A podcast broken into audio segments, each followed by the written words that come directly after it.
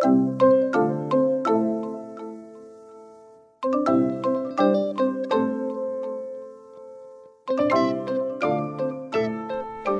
大家好，欢迎回到教育花园，我是少官。时间真的过得好快，已经二零二一年了。在这边先跟大家说声新年快乐。那在新的一年呢，也要祝大家对自己的新年新目标有更好的计划。那在教育的趋势上呢，经过二零二零年的洗礼，数位转型的步伐加速了。二零二一年的开年之后，我们也期许今年会是一个数位大爆发的一年。那前几集的教育花园，我们谈到了新北市龙埔国小的数位转型。早在六年多前，龙埔国小的阿元老师施信元就看见了教育最前线的光，在学校号召了一群老师们一起来数位共备。也在多年之后，二零二零年，因为一场疫情，让龙埔的转型被全台湾看见。今天的精选单元，就让我们来听听龙埔国小的精选故事。教育花园，科技融入教学，教育不断线。新北市三峡区龙埔国小。国三的习俗，我们国语一定要拿着课本，因为学校才有老师会教生字词。可是现在有很多的所谓的知识已经变成资讯了。风趣幽默，总是充满热情的阿元老师施信元。拥有一肚子教育魂的他，早在六年前就在做科技教育。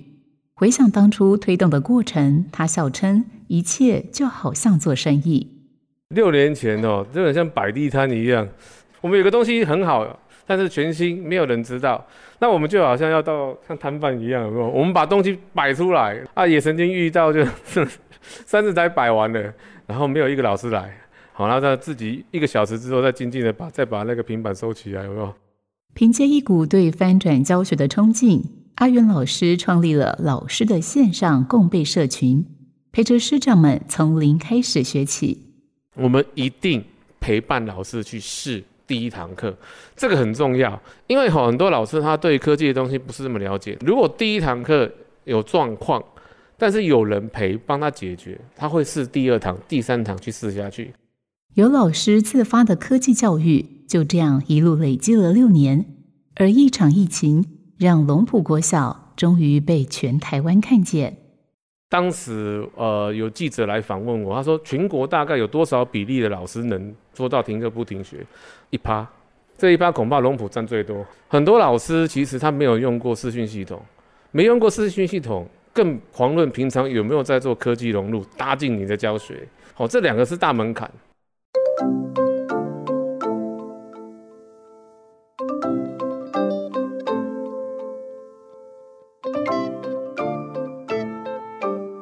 教育花园，自主学习让教育转个弯。新北市三峡区龙浦国小。那教室里面最困难的两件事啊，第一个还是歪塔车啦，重击低；啊，第二个是五被塔五被白塔，啊，变成差异很大。六年前，一头栽进翻转教学的施信元老师，是龙浦国小科技教育的灵魂人物。他认为，自主学习是传统教育最难触及的天花板，但却是数位时代最需要的能力。我觉得传统上我们教学都在做知识的传递，变成说老师好像就是教学习的权威。可是，当我们有一个科技的东西可以协助学习的时候，我们把这个东西好好教他们用，这样子那种成为终身学习者去做自主学习的核心价值才会出来。不是老师要教多少，是怎么样放手让孩子自己学多少。你们如果小朋友在家里哈，你让他自己读，你会发现他读到喜欢的东西，他会安安静静读上一两个小时。所以我们怎么样创造那一个呃好无聊变成好有趣？好，然后在学习里面可以拔尖跟扶弱，翻转教学转的其实是学习主权，而当教育转了个大弯，下一个世代将可能迎来不同的学习风景。我其实曾经预言过，二零三年之年之后，如果真的走得很顺的话，恐怕不要说实验学校，连学校这样的一个环境有没有需要一定存在。所以其实回过头来就是说，怎么样让学习的工具跟策略真正的转移到孩子身上，我就可以去做真正学习自由的主人。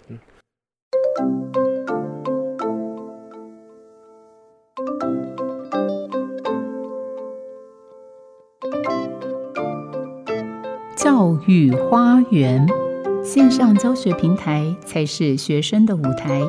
新北市三峡区龙埔国小，在龙埔国小的课堂上，可以看到孩子一人一台平板电脑，在线上学习就像过关斩将，老师就是关主。数学课老师蔡怡俊说。那当时台湾最具规模的学习平台，应该就算军医教育平台。你可以清楚知道学生的作答历程，跟他到底有没有去达成你所要任务。我只要单靠数据的方面，我就可以收集到学生的学习状况。我是龙浦国小六年二班的林婷妮。现在有军医，就觉得就是变简单，然后就是很多东西都可以一步一步慢慢学习。影片看不懂可以看第二次。我是龙浦国小六年二班的曾玉琪。课文有很多。就需要一段一段的来看，电脑可以用一题一题的题目来教我们。不只是把电脑带进教室，而是用数位平台融合教学，让学生爱上学习。有热爱上课的学生，更有热爱教学的老师。拥有“学习吧女王”号称的潘永思老师，双眼发光的说：“这个平台在文科、在社会科特别好用。”孩子打字，孩子口说，老师出的任何的提问，像前阵子我给五年级，就是他在讲自然资源，那我就让他们自己同整表格，自己各组去自己去讨论，然后再把结果呈现到大荧幕，哇，大家都好认真，好热络，所以他变成就是让孩子看到更多，其实这种学习是很多面、多面向的成长。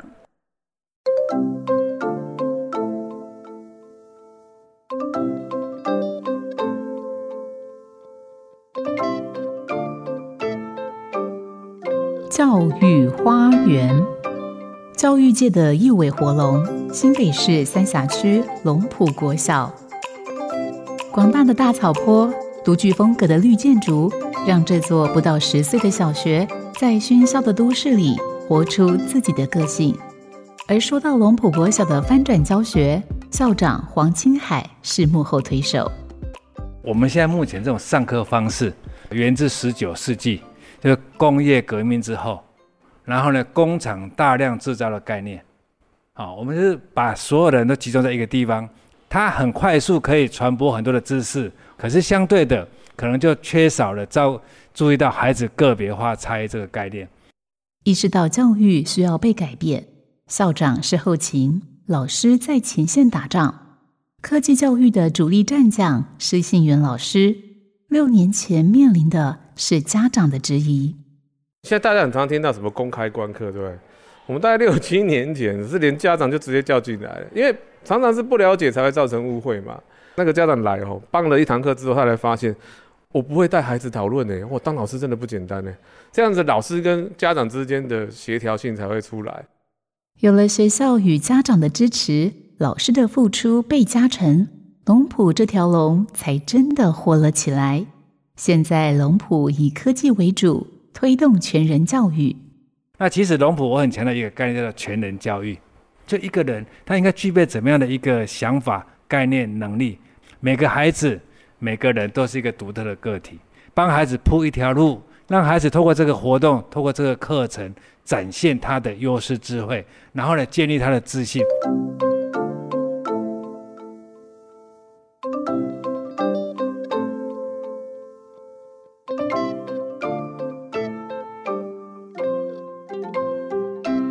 如果你喜欢我们的节目，记得按下订阅，或是可以上古典音乐台 FM 九七点七的脸书留言给我们。如果你是用 Apple Podcast 收听的朋友，也可以直接留言给我们评价跟回馈哦。最后呢，也想邀请你，如果你的身边有合适的老师，或是对教育有一片热忱的受访者，或是学校，也欢迎跟我们联络。联络方式就在下方的节目资讯栏里面。谢谢你的收听，跟上脚步，看见教育花园的百花齐放。我是少官，我们下次见。